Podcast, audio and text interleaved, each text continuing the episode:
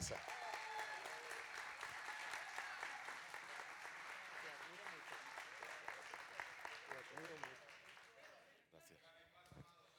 Gracias y paz, amados. ¿Cómo no? ¿Qué tal? ¿Cómo estamos? Bueno. Visca el Barça. Sempre. Bueno, voy a predicar en catalán. Un saludo en catalán. Así si digo alguna herejía, pues como no que va a pasar así desapercibida. Pero bueno, la verdad que es un honor estar aquí. Gracias por recibirnos, gracias por todo este maravilloso tiempo de edificación, que es algo glorioso realmente, y por el privilegio que me dan también de, de poder participar y colaborar en esta edificación. No hace falta que pongan el reloj porque soy el último. Entonces, conforme se van desma- desmayando la gente, yo ya voy entendiendo que hay que ir parando ya. Entonces, eh, solo dos puntos antes de, entrar en el, en el tema. El primero de ellos, bueno, no veo a la pastora Rosy, pero si le sirve de algo yo también me pongo nervioso. Desde la suela del zapato hasta la punta de ella. Ahí voy al, al segundo punto. Mi querido Jorge. Yo pensaba que íbamos a hacer, apóstol, algo de, de como, un, como un reencuentro, algo de sanidad. Pues me está costando perdonar al pastor Jorge y al pastor Rudy. Estoy en un momento todavía... ¿Sí? Ah, vale, vale, vale, ok. Imposición de manos, por lo menos en la cabeza no, porque no hay nada que quitar ya. Entonces, pero eso de que hablen de que ando des- descapotable, sí se entiende descapotable, ¿no? Todo eso.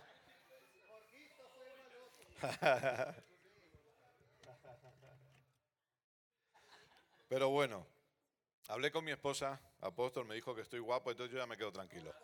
Ya tengo toda la sanidad interior resuelta ya. Mi hija también me lo dijo, ya está. A ver, que diga Montoya si estás guapo. No, no, no, él no, él no, él no. él no, porque igual cambia de esposa. No, no.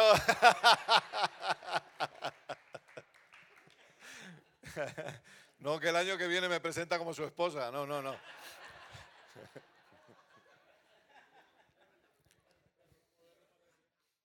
¿Vas a poner partido del Barça? ¿El tiempo? Ah.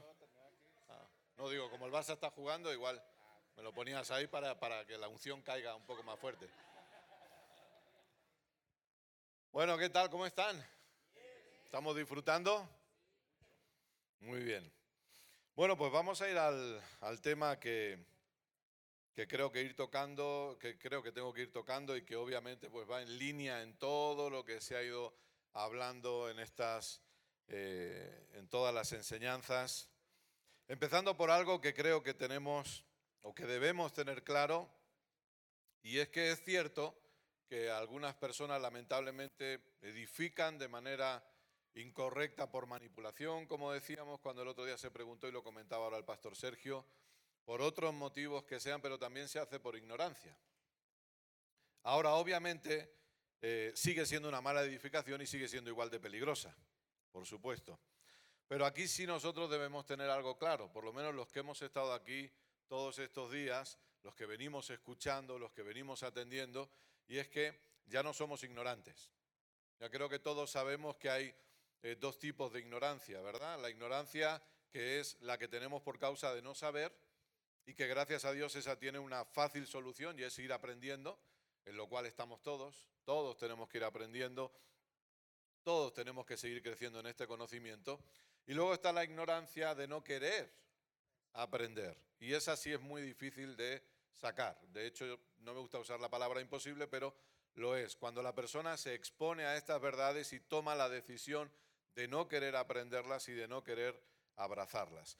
Pero en este caso, y de igual manera, esa persona ha estado expuesta a esta verdad. Y por lo tanto quiere decir que nosotros ya no somos ignorantes, sino que tenemos la responsabilidad de edificar de manera correcta como hemos venido aprendiendo, como hemos venido entendiendo, y tenemos la responsabilidad de llevar a la iglesia a esta edificación correcta. Obviamente se hablaba del apóstol Pablo. ¿Cuántos consideran que el apóstol Pablo era un buen edificador? Entendiendo lo que él mismo dice, ¿no? Eh, yo soy lo que soy por causa de la gracia, ¿no?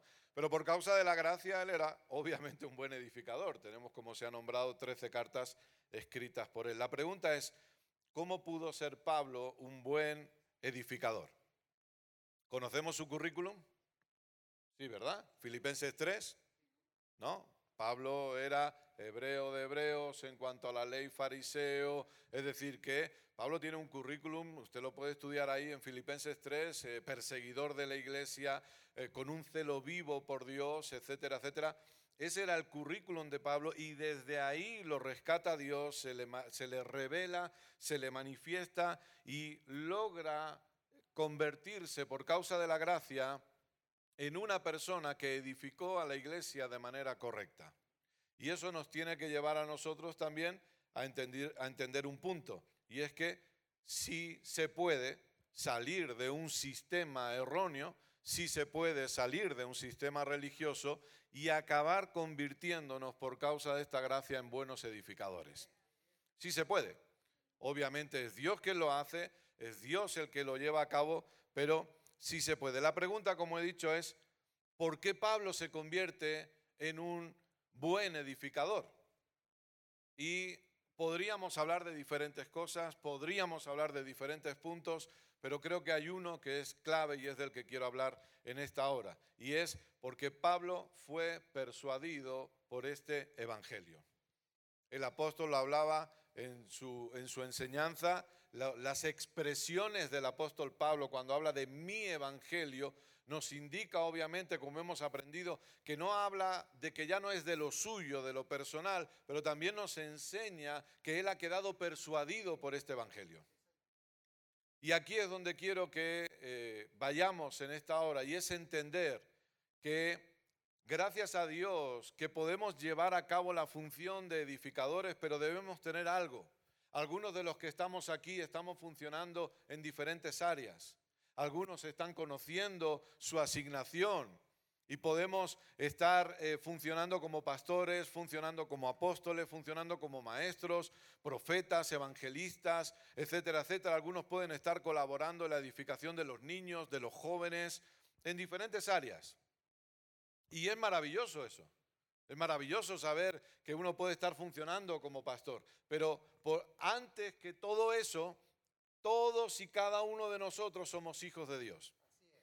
Y si queremos colaborar en una edificación correcta de la iglesia, necesitamos tener claro algo, y es que la formación de Cristo en nosotros no ha terminado.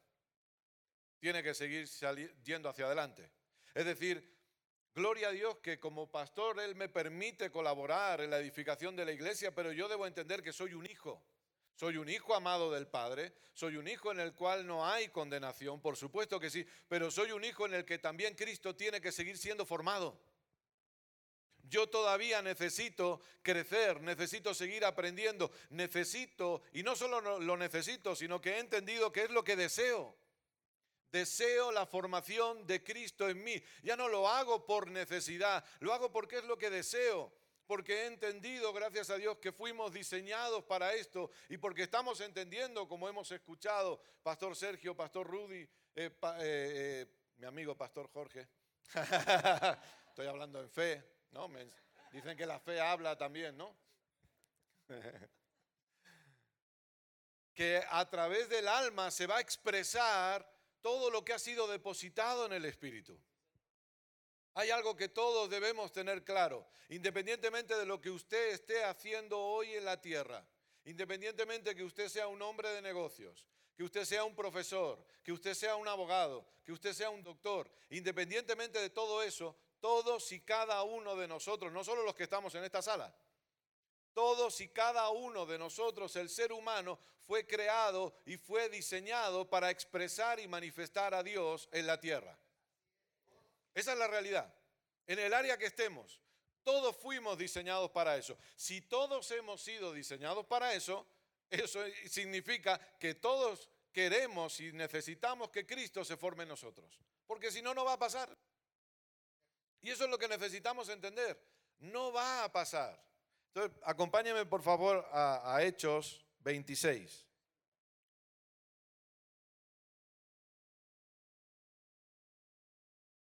Hechos 26, 28 y 29.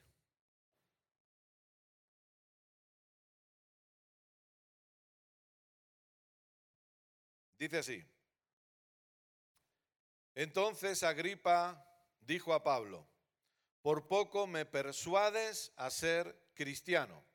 Y Pablo dijo, quisiera Dios que por poco, por mucho, no solamente tú, sino también todos los que hoy me oyen fueseis hechos tales cual yo soy, excepto estas cadenas. En otra versión dice, por poco me convences. Obviamente nosotros tenemos claro que nuestra labor no es convencer a los demás, eso es una labor del Espíritu Santo, pero al punto al que quiero llevarle es ¿Cómo alguien puede llegar a decirle a otro, por poco me convences a hacer eso? Porque Pablo ya había sido convencido. Pablo tenía una convicción clara.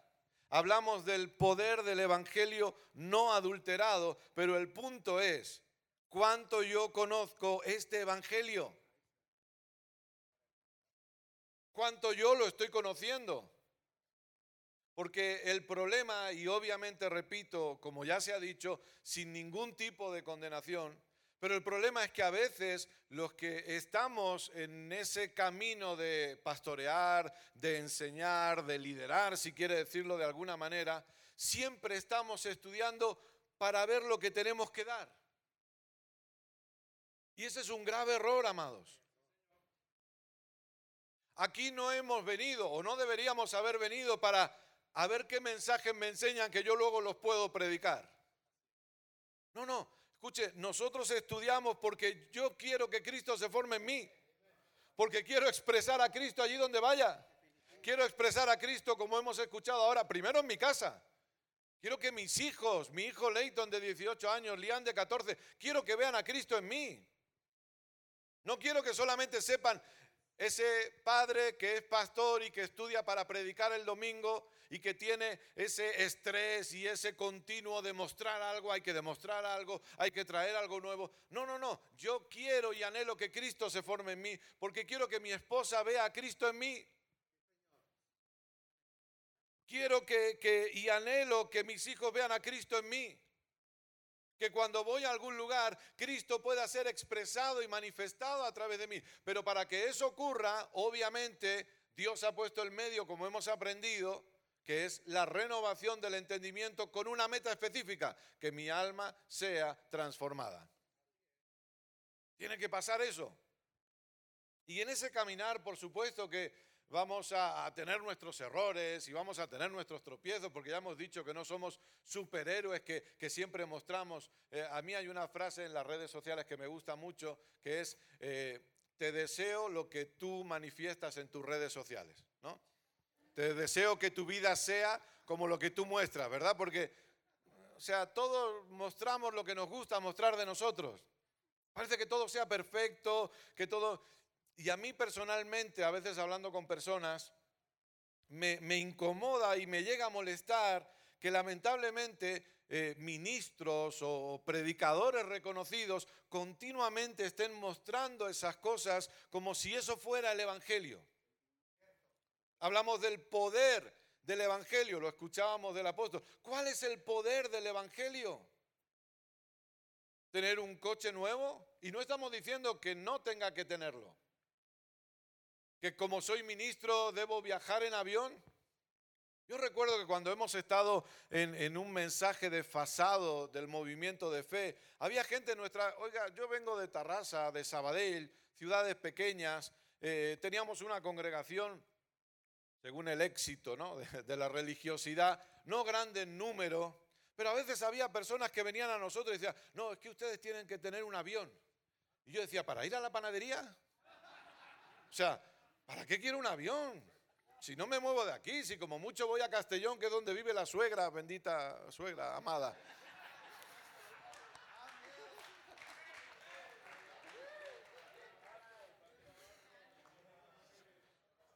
El otro día me decían, está, la pastora, ¿está en vivo?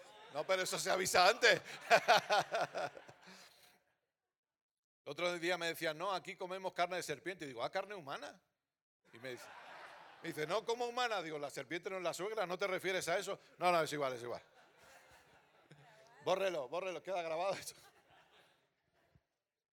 Aquí los hago porque allí no puedo hacerlos.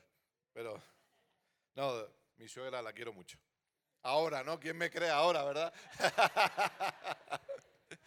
Esto es como una declaración de fe como la que he hecho sobre el pastor Jorge, ¿no? ¿Quién me cree ahora?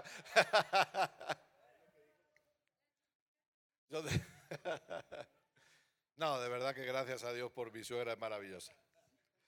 Pero el punto es, ¿para qué? El avión para ir a... Pero ellos muestran todo, es todo perfecto. Y ahí lleva a la persona a una gran decepción. Porque aparentemente el que está en la plataforma, el súper ungido, le va todo bien, tiene un avión, tiene un coche nuevo, tiene una casa con piscina, con sauna, con todo. Y yo, está todo mal en mi vida.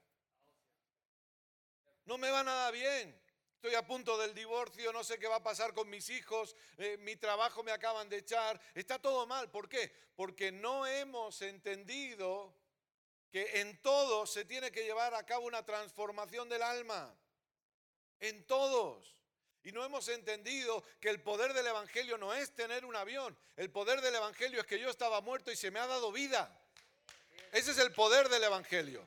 El poder del Evangelio es que fui escogido desde antes de la fundación del mundo para tener el privilegio de colaborar para un propósito eterno mucho mayor que cualquier otra cosa, que es ver a Cristo siendo el todo y en todos. Ese es el poder del Evangelio. Y por favor, no quiero explicarme mal, no estoy diciendo que tenemos que vivir en la miseria y estar enfermos, pero estoy diciendo, y lo hablábamos en el coche con el apóstol, de cuál es el enfoque del Evangelio. Y entender esto es lo que nos lleva, ok, el poder del Evangelio, por lo tanto, el apóstol nombró Apocalipsis. ¿De qué habla? ¿De un Evangelio qué? Eterno.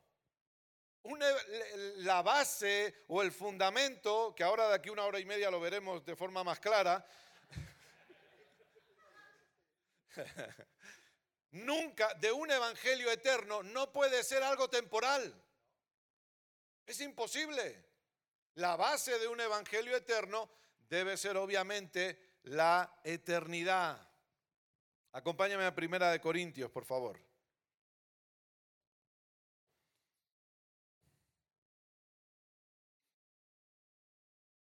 Primera de Corintios, capítulo 9.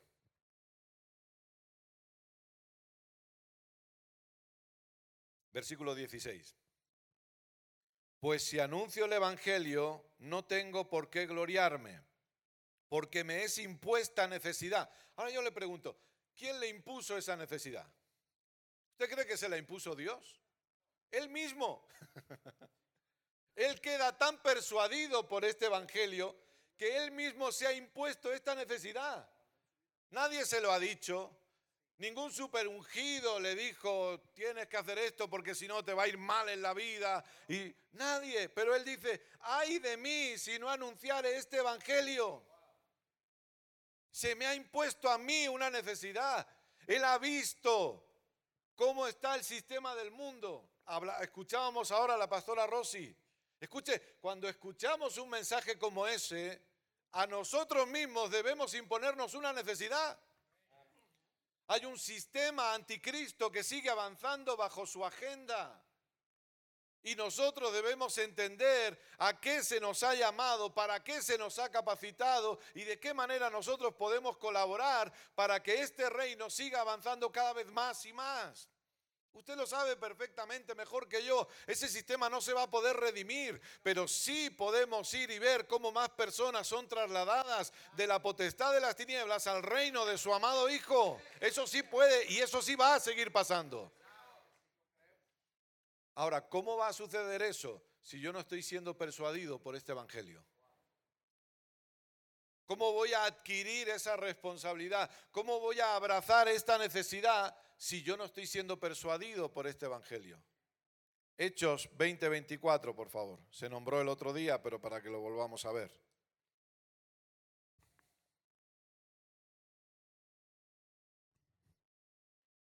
Sí, Hechos 20:24. Fíjese las expresiones de Pablo. A veces, eh, gracias a Dios que ustedes son gente muy entendida, ¿no? Pero tenemos que llevar a la gente a pensar mientras lee también. Yo recuerdo que un pastor decía, ¿no? Que lamentablemente la religiosidad lo que ha hecho es eh, hacer entrar a la gente a las reuniones, pero se le dice, deja tu cerebro fuera, ¿eh? Deja tu cerebro fuera. El otro día compartía, eh, creo que era con la pastora, ¿verdad? Con la pastora, Lucy.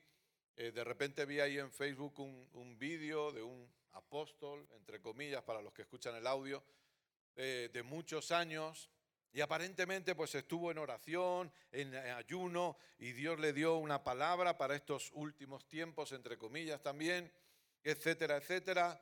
Pero la primera frase que él usa es, no me juzgues, solo recíbelo. ¿Sabes lo que está diciendo? No pienses. Y entendemos, por favor, quiero explicarme, que no juzgamos a las personas, pero yo sí tengo que juzgar lo que me vas a decir. Igual que usted tiene que juzgar lo que yo estoy diciendo ahora. Usted no juzga a Kenneth porque Kenneth le cae bien. aunque sea pelón, aunque sea calvo, le cae bien Kenneth. Soy catalán, soy buena gente, soy del Barça. Y, y le caigo bien a Rigo, que está ahí. Pero usted sí tiene derecho a juzgar lo que yo le estoy diciendo. Obligación también, exacto, obligación. Pero cuando, claro, utilizamos la expresión, a mí Dios me ha dicho, ¿quién le dice lo contrario? Exacto, así es. Entonces, no juzgues, solo recíbelo. No, sí tengo que juzgarlo. Sí tengo que hacerlo.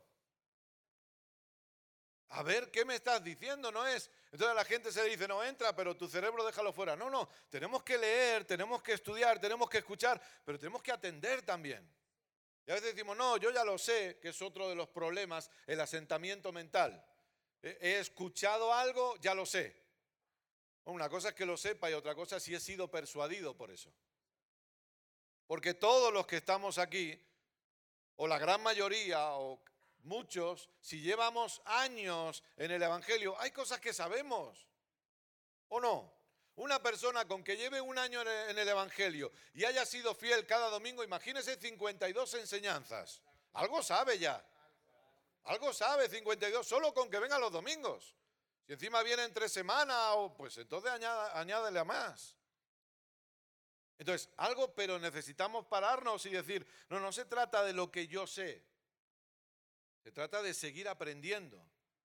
Se trata de seguir creciendo en este conocimiento. Y Pablo aquí dice, la primera frase, pero de ninguna cosa hago caso. Solo con esta frase ya podemos estar. De ninguna cosa hago caso. Yo no hago caso de cuánta gente tengo sentada en el auditorio. Yo no hago caso de cuánto dinero puedo tener en la cuenta del banco. Yo no hago caso, como decía el apóstol, de cuántos likes o de cuántos seguidores. Pablo dice, de ninguna, oiga, a veces tomamos esto como decir, de ninguna cosa hago caso para lo malo. Si te critican, no, hagas caso. No, pero, pero tampoco de lo bueno. O de lo que parece bueno. Es decir, son las dos cosas. No voy a hacer caso ni de una ni de otra.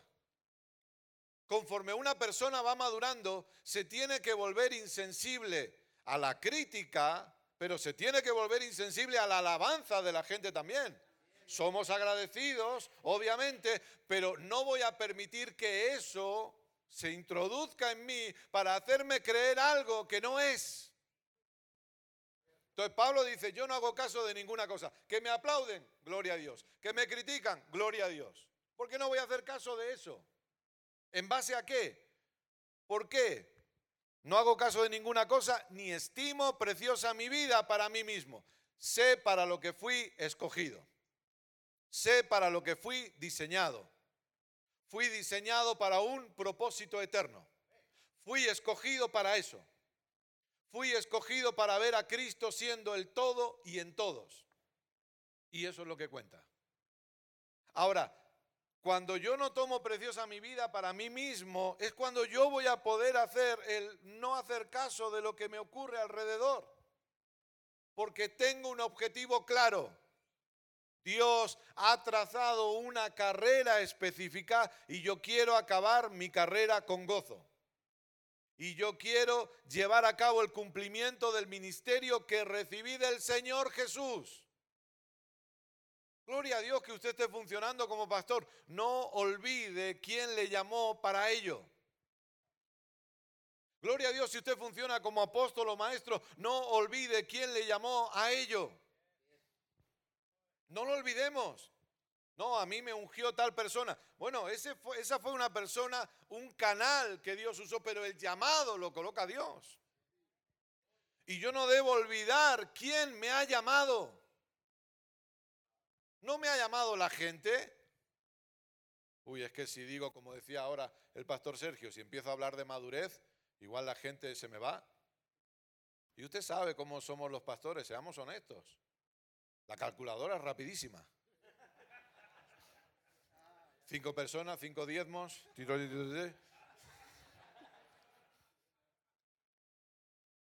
Ah, no, eso solo pasa allí entonces, ¿no? Solo allí, ¿verdad?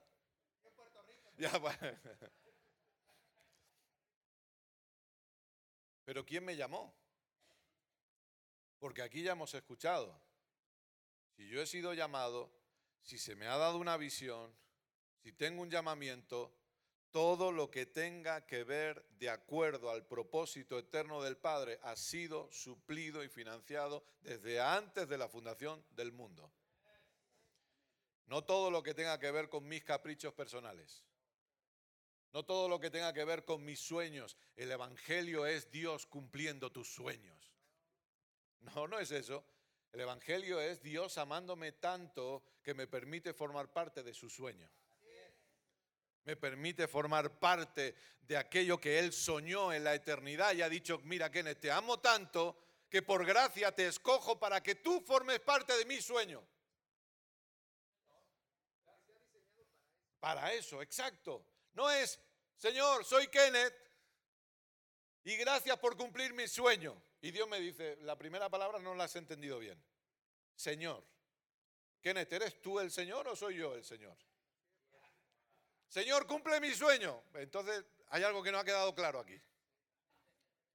¿Quién está señoreando el asunto? Pero Él nos ha escogido para su sueño, para su propósito. El ministerio que recibí del Señor me lo dio Él.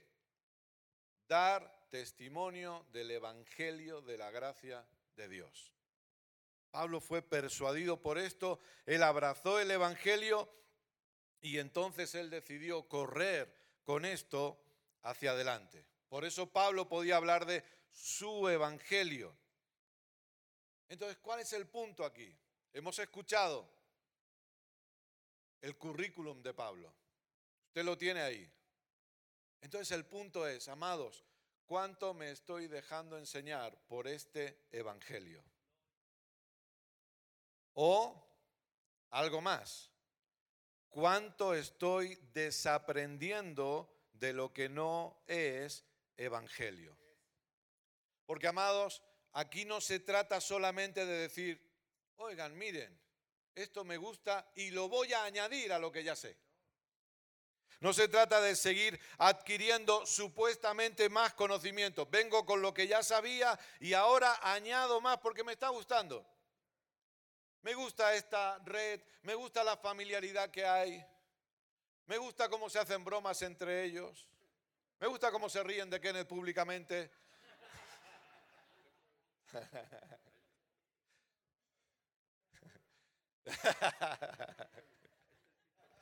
Es broma, es broma. Y como me gusta todo eso, voy a añadir más conocimiento. No, amados, estamos ante un desafío y es desaprender todo aquello que no tiene que ver con la realidad de este Evangelio. Porque una de las frases que a, mí, que a mí me han dicho cuando decimos que predicamos gracia o el Evangelio de la gracia es, ah, es que esos de la gracia no creen en el arrepentimiento. Y no es verdad.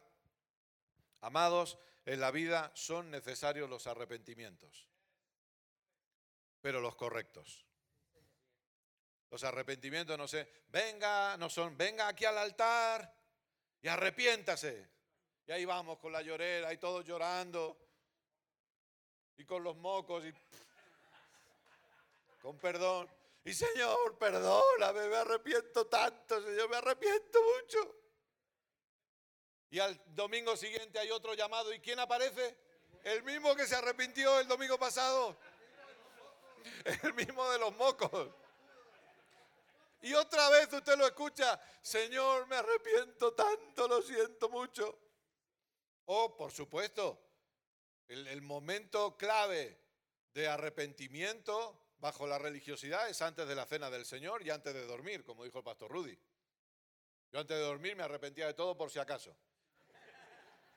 Y antes de comer el pan también por si me moría ahí mismo. Pero fíjese, no me daba tanto miedo morirme como el hecho de la vergüenza de que los demás vieran que me había muerto por pecador. Claro, porque si te mueres es porque algo has hecho. Entonces te caes muerto, mira el Kenneth, si ya lo sabíamos, si este no era lo que parecía, si se veía clarísimo.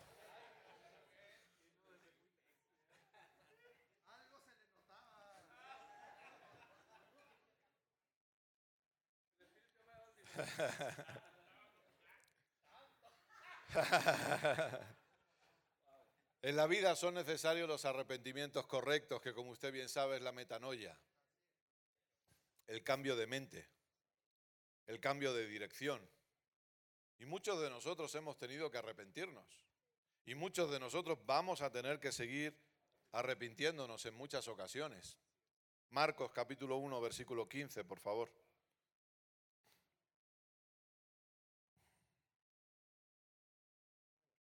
Al tiempo, por favor. Sí, muchas gracias. 1.15.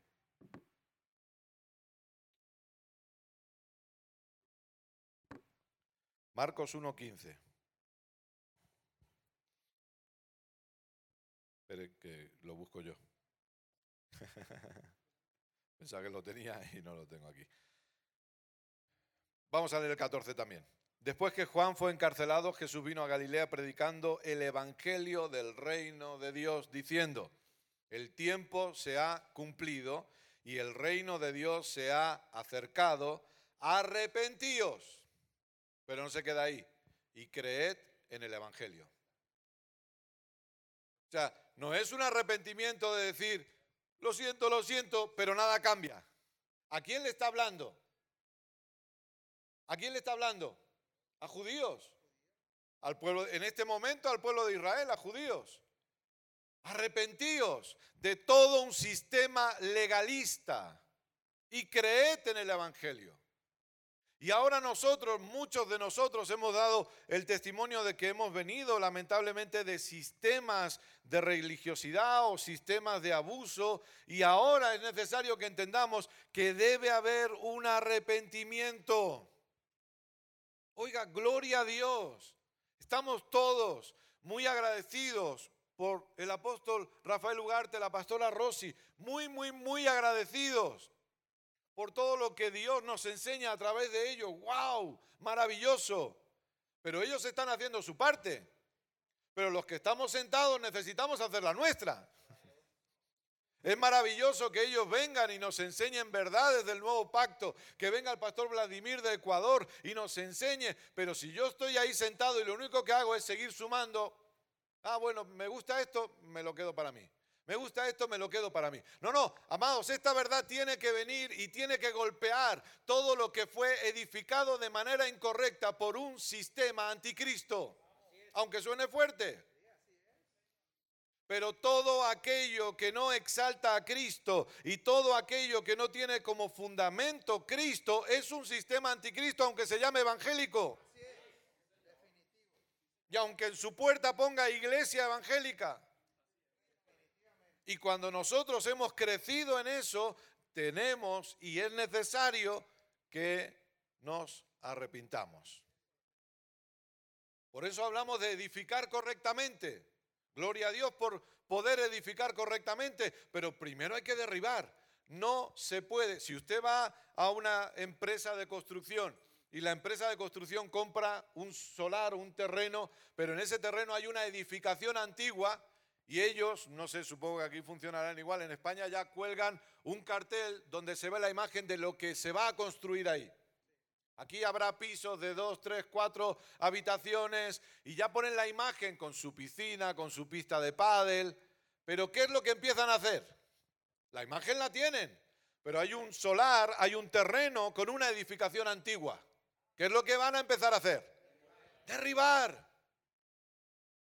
Y tanto para los que puedan ser nuevos en la red, para los que puedan llevar algo más de tiempo, para los que puedan llevar mucho tiempo, todos nosotros necesitamos seguir derribando todavía ciertas cosas que están ahí. Hay algunas de las que hemos sido muy conscientes, pero hay otras que no. Pero ¿sabe qué? Conforme expongamos nuestra vida a la palabra de Cristo, esas cosas van a ir saliendo a la luz, no para condenarnos, pero sí para que seamos conscientes de lo que tiene que ser derribado. Porque si primero no se derriban, no se puede edificar bien. Entonces yo necesito que la palabra venga y si son fortalezas, oiga, gloria a Dios por estos tres días, pero tres días no van a ser suficientes. Sí saben el cuento de los tres cerditos, ¿no? Sin tirar, no, no. ¿No? El, cerdito que edificó la casa de paja, ¿verdad? No iba con segundas, ¿eh? la casa de madera. Si hay una fortaleza que ha sido edificada en mi sistema de pensamientos, por un domingo que escuche o por tres días de capacitación, eso no va a caer todavía. Esa fortaleza va a tener que ser golpeada. Y golpeada, y golpeada, y golpeada hasta que eso caiga. Dinamita. Exacto, así es. El hechicero aprendió del nombre de Cristo, pero siguió siendo hechicero. Es lo que ha dicho el, el apóstol. Entonces, yo necesito entender eso. Venga conmigo a Santiago 1.21, por favor.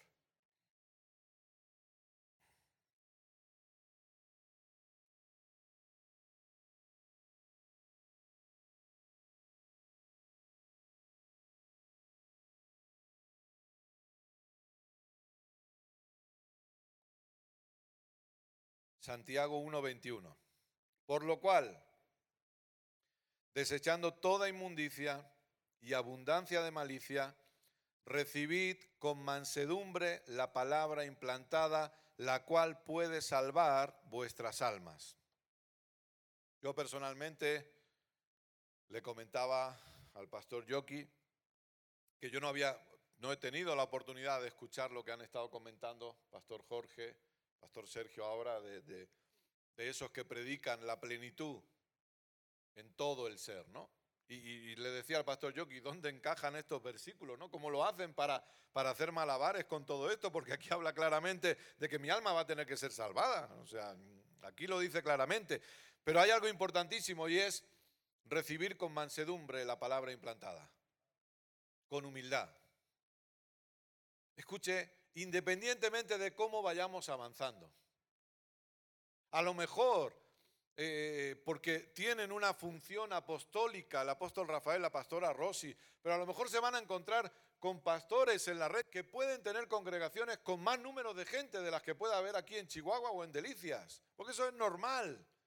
Pero el punto es, cuando todo sigue avanzando, hay algo que debemos tener claro. Yo necesito permanecer humilde para seguir recibiendo la palabra de Cristo en mi vida. Necesito seguir abrazando esa humildad y necesito seguir sentándome, viniendo a estas capacitaciones, escuchando los audios, conectándome, porque sigo necesitando que Cristo sea formado en mi vida, porque quiero que mi alma sea salva. Pero para ello se requiere humildad. Y humildad significa debo reconocer, aunque me duela, que he estado en un sistema erróneo. Y debo reconocer que lo he hecho mal. Nosotros en el año 2013, cuando aprendimos gracia, aprendimos todo esto, yo tuve que salir al púlpito y decirle a la gente, oigan, yo no les he predicado el Evangelio. Perdónenme, no les he predicado el Evangelio. Pero a partir de hoy, con el favor de Dios, vamos a hacerlo. En dos años, del 2013 al 2015, el 60% de la congregación se fue. el 60%. Pero ¿sabe qué? yo estoy tranquilo, que Isla está tranquila, porque se está predicando a Cristo. Claro, veníamos de un sistema, el ciento por uno, veníamos de un sistema de religiosidad, veníamos de un sistema de obras, todo basado en las obras, en el propio esfuerzo. Y cuando a la gente le quitas él, tú eres el que trabaja para tu bendición y Dios te va a recompensar, pues lamentablemente algunos no lo quieren y no lo aceptan. Pero nosotros necesitamos estar y permanecer humildes para recibir esta palabra implantada. Ahora, aquí a veces surge un problema y es que cuando leemos estas cartas, por causa de lo que hemos ido aprendiendo anteriormente, cuando vemos que habla de la palabra implantada, siempre, ¿qué es lo que nos imaginamos? Nos imaginamos una Biblia. Pero Santiago no podía estar hablando de una Biblia, porque no la tenía. ahora va a una librería y se compra las Biblias que quiera. ¿Quién es la palabra implantada? Es Cristo. Entonces me está diciendo que yo debo mantenerme en humildad y debo recibir con mansedumbre siempre la palabra de Cristo. La palabra de Cristo a mi vida. ¿Se acuerda que dice Juan capítulo 1? No hace falta que lo busque. El verbo se hizo carne y habitó entre nosotros. Y Pedro dice, y esta es la palabra que os hemos anunciado a través del Evangelio. ¿Qué palabra? Cristo. Y con eso quiero acabar en esta hora. Amados, ¿cómo nosotros podemos caminar y seguir creciendo en el conocimiento de un Evangelio no adulterado? Teniendo claro quién es el fundamento de este Evangelio. Por eso le decía, ¿cuánto conocemos este Evangelio? Fíjese que no la pregunta no es cuánto conocemos de la Biblia. La pregunta no es cuántos nombres de Dios en el Antiguo Testamento nos sabemos. La pregunta no es si usted se sabe y en un espadeo bíblico usted siempre gana. La pregunta no es esa. La pregunta es cuánto conozco yo este Evangelio. ¿Cuánto se me está revelando a mí este Evangelio? Aquí ya no tengo que mirar al lado, perdóneme. Aquí ya no tengo que señalar al otro, no, soy yo, soy Kenneth. Cuando yo me siento ahí, ¿cuánto estoy permitiendo que este Evangelio produzca algo en mí? ¿Cuánto estoy permitiendo que mis ojos sean abiertos a la realidad? Porque escúcheme bien, por favor. Al final, como ya hemos visto, nosotros expresamos y manifestamos lo que ya tenemos. Me asombran pastores que luchan por saber qué enseñarle a la iglesia. ¿Sabe por qué? Porque solo estudian para predicar. Pero cuando estudio para formarme yo, estudio para que Cristo sea formado en mí, estudio para que este sistema de pensamiento vaya siendo renovado, el domingo va a fluir lo que está en mí. El domingo va a fluir lo que se está renovando en mí. Es tan sencillo como eso. No tengo ni que forzarlo. Y no estoy diciendo que no tengamos que estudiar. Por favor, no quiero mal explicarme. Lo que estoy diciendo es que marquemos esa diferencia entre estudiar porque tengo que predicar. ¿No, no ha conocido eso? Estudiar porque tengo que predicar. A estudiar porque soy un hijo de Dios. Amo estudiar. Amo ver las escrituras y amo ver a Cristo a través de las escrituras. ¿O Pablo no disfrutaba eso? ¿O Pedro no disfrutaba eso? Jesús no disfrutaba eso, claro, apóstol, tremendo. Jesús, camino a Emaús, les abrió las escrituras para que vieran desde Moisés y pasando por todos los profetas lo que las escrituras decían de él. Jesús en la sinagoga cogió el rollo del libro de Isaías y dijo, señores, esta palabra se ha cumplido delante de ustedes. Estudiamos las escrituras, pero obviamente viendo a Cristo en ellas, entendiendo que el hilo conductor de todas las escrituras es Cristo y el propósito eterno del Padre, entendiendo que el fundamento el fundamento, no algo más, no una cosa más, ni siquiera es uno de los materiales, por así decirlo, o de los elementos que yo voy a tener que usar. No, no, no, no. El fundamento de este evangelio, el fundamento de esta edificación es Cristo mismo. El fundamento de esta edificación no es una denominación, no es lo que yo puedo hacer para Dios, es Cristo. Primera de Corintios 3, por favor. Primera de Corintios capítulo 3. Versículos 10 y 11.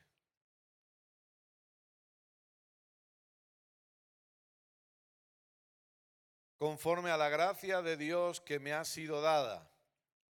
Pablo trabajaba, pero siempre tenía claro que era lo que le habilitaba y le capacitaba para hacer lo que podía hacer. La gracia que me ha sido dada. Yo como perito arquitecto puse el fundamento y otro edifica encima, pero cada uno mire cómo sobreedifica. Debemos analizar cómo estamos edificando, repetimos, no desde la condenación. Y escuche bien, porque nadie, nadie puede poner otro fundamento que el que está puesto. O sea, amados, el fundamento no lo ponemos nosotros. El fundamento está puesto. Nadie. No lo el fundamento está puesto. El problema es que otros lo que han querido hacer es edificar en otro lugar, con otro fundamento. Pero si hablamos de la iglesia, el fundamento de la iglesia está puesto y ese fundamento es Jesucristo. No hay más. Mire, podremos estar de acuerdo o no. Podemos discutir de si es rojo, amarillo, azul. Podremos hablar de cómo eh, aprender a recoger la generosidad. Podremos hablar de diferentes cosas. Pero si hablamos de fundamento, aquí no hay discusión ninguna. Aquí no hay algo que podamos negociar. Aquí no hay algo que podamos decir, es que a mí me parece. Esto no es yo creo, como decía nuestro querido pastor Pedro el año pasado, ¿no? El yo creo, el yo pienso, el humanismo, ¿no? el posmodernismo. No, no, esto no es yo creo, yo pienso, a lo mejor. No, no, amados, aquí no hay negociación. El fundamento es Cristo. Y yo necesito entender que si el fundamento de la iglesia es Cristo, necesito tener bien claro también que el fundamento de mi vida es Cristo. Amados, todo esto se trata de Cristo. Se trata del propósito eterno del Padre. No se trata de cuánto dinero puedo ganar. No se trata de cuán famoso puedo ser. No se trata de cuánto la gente me puede reconocer. No se trata de X, póngale lo que quiera. No, amado, se trata de Cristo. Y usted y yo fuimos creados por Él y para Él. Y al final todo se trata de Él. Si usted está aquí hoy, oro a Dios para que usted esté aquí por causa de Cristo. Y cuando nos vayamos y llevemos a cabo nuestras funciones en diferentes lugares, que entendamos siempre que es por causa de Cristo. Efesios capítulo 1, por favor. Versículo 10.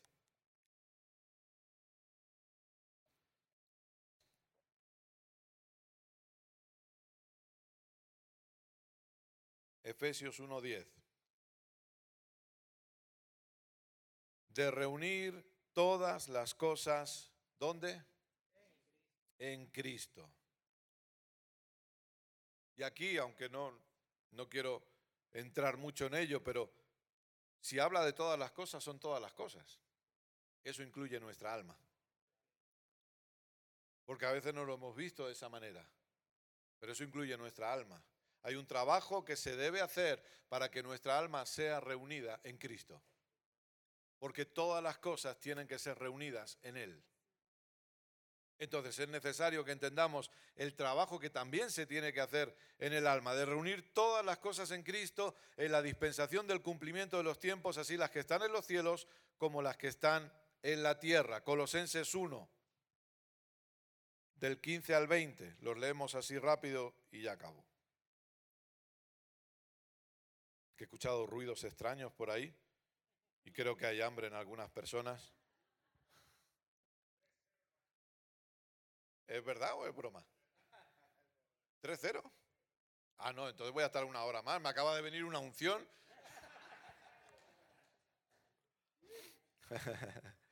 Colosenses 1.15. Permítame leerlo de esta manera. Solamente voy a cambiar el artículo, nada más. Porque a veces no somos conscientes. Una vez lo hice en la congregación y la gente se quedó como diciendo, ¿cómo suena esto ahora, no? Cristo es la imagen del Dios invisible. Cristo es el primogénito de toda creación porque en Cristo fueron creadas todas las cosas. Las que hay en los cielos y las que hay en la tierra, visibles e invisibles, sean tronos, sean dominios, sean principados, sean potestades, todo fue creado por medio de Cristo y para Cristo. Y Cristo es antes de todas las cosas y todas las cosas en Cristo subsisten. Y Cristo es la cabeza del cuerpo que es la iglesia. Cristo que es el principio. Cristo el primogénito de entre los muertos para que en todo Cristo tenga la preeminencia. Por cuanto agradó al Padre que en Cristo habitase toda plenitud y por medio de Cristo reconciliar todas las cosas, así las que están en la tierra como las que están en los cielos, haciendo la paz mediante la sangre de su cruz. ¿De qué se trata todo esto, amados? No se trata de nosotros, de nuestros sueños, de nuestros planes, de nuestras metas. Esto se trata de Cristo. Y el capítulo 3 de Colosenses, versículo 11, capítulo 3 de Colosenses, versículo 11. dice lo siguiente.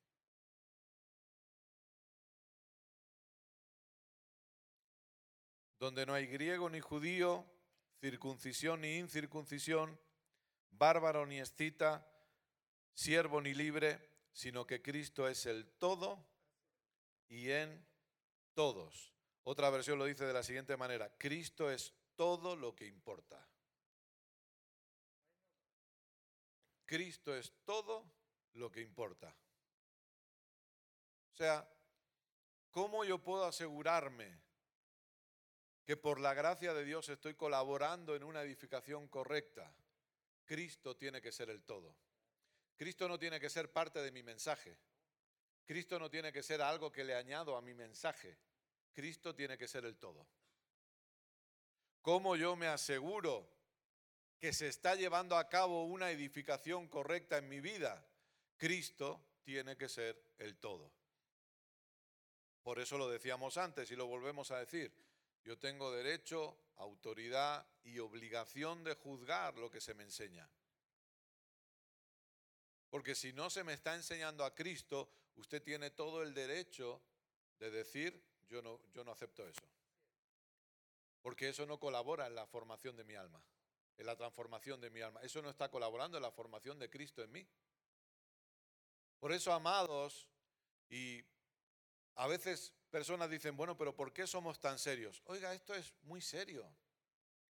Es verdad que hemos escuchado a Pablo, pero fíjese cómo Pablo hablaba de la seriedad. A veces la gente dice, bueno, ¿por qué insisten tanto en no mezclar? Porque, escuche, si no es Cristo, no hay formación. Si no hay formación, no hay transformación. Y si no hay transformación, no hay ningún tipo de expresión.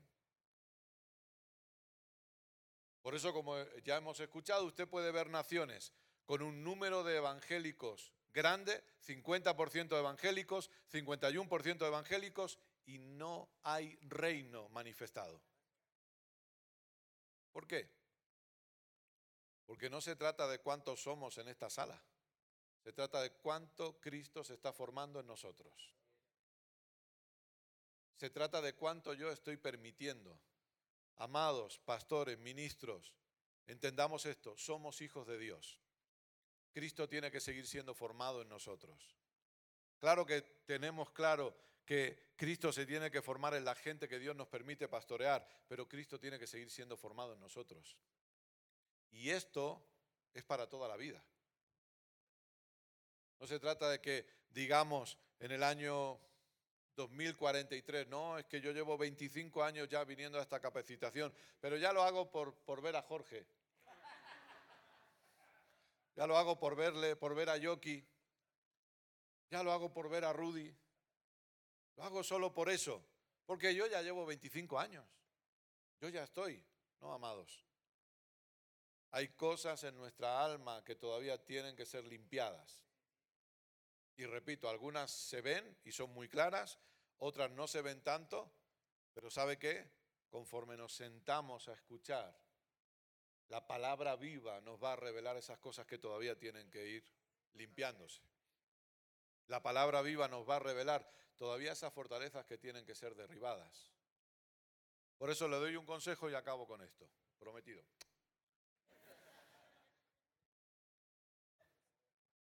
Cuando usted sabe que se le está alimentando bien, invierta en eso. Invierta en eso. Si usted ve que ponen a la venta pendrives, usted vaya y lléveselos y empiece a llenarse de esto. Porque es verdad, tenemos un mundo globalizado, como escuchábamos, pero no tenemos al apóstol al lado nuestro todos los días.